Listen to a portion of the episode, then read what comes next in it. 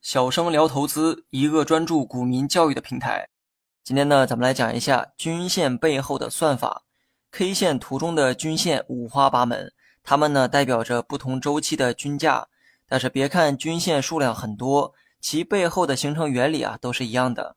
只要你了解了其中一条均线的算法，剩下的自然可以举一反三。上期内容呢，我就简单提到过均线的原理。咱们呢以五日均线为例。它是以最近五天为统计单位，计算了股价在最近五天的平均价，然后呢，将计算后的平均价用线条啊给连接起来，就成了所谓的五日均线。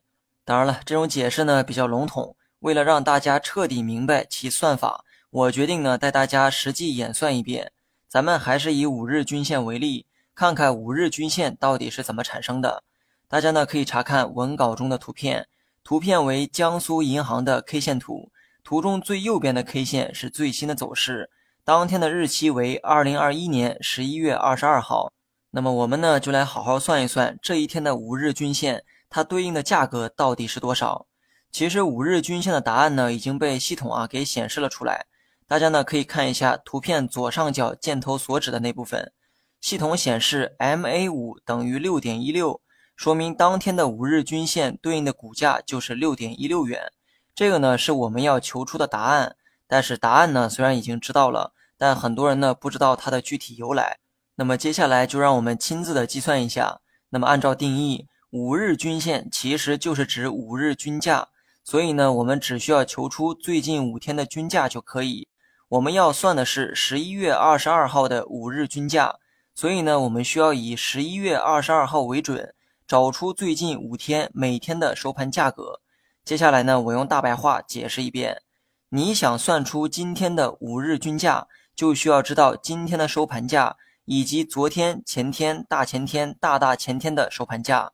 知道了这五天的收盘价之后，将它们的收盘价全部相加，然后除以五，最终得到的数字就是今天的五日均价。那么我们要算的日期呢，是十一月二十二号。当天的股价，也就是收盘价是六点零七元，前一天的收盘价为六点一八元，在前一天是六点一二元，然后是六点一五元、六点二九元，这五个价格刚好是最近五天该股的收盘价。然后呢，将这五个价格相加，再除以五，也就是用括号六点零七加六点一八加六点一二加六点一五加六点二九，最后括死除以五。得出的答案呢是六点一六元，六点一六元就是该股十一月二十二号这一天的五日均价。然后呢，对比一下图片左上角，系统显示的数字是 MA 五等于六点一六，说明我们计算的没有错误。因为图片呢都是静态的，所以图中无法同时显示每天的收盘价。刚才的那些价格呢都是我提前统计好的，严谨的人可以自行查看江苏银行的 K 线图。然后找到对应的日期，自行验证即可。你只需要将手指放到对应的日期，就能看到当天的收盘价。你可以用这种方式计算出任何一天的五日均价。计算出若干天的五日均价之后，将这些价格用线条连接起来，就是五日均线。那么最后呢，我们再做一个总结。假如你想求出一月十号的五日均价，你需要将一月十号、一月九号。一月八号、一月七号、一月六号的收盘价相加，然后再除以五，得出的答案就是一月十号的五日均价。如果你想算出一月九号的五日均价，又该怎么办呢？答案是将一月九号、一月八号、一月七号、一月六号、一月五号的收盘价相加，然后再除以五，得出的答案就是一月九号的五日均价。此时呢，你知道了一月九号和一月十号的五日均价。然后将这两个价格连成线，这条线就成了五日均线。总之呢，你想求出某一天的五日均价，就需要知道最近五天每天的收盘价才行。然后呢，以刚才的方式求出当天的五日均价。假如说某只股刚刚上市还不足五天，请问如何求出该股的五日均线呢？答案是求不出来。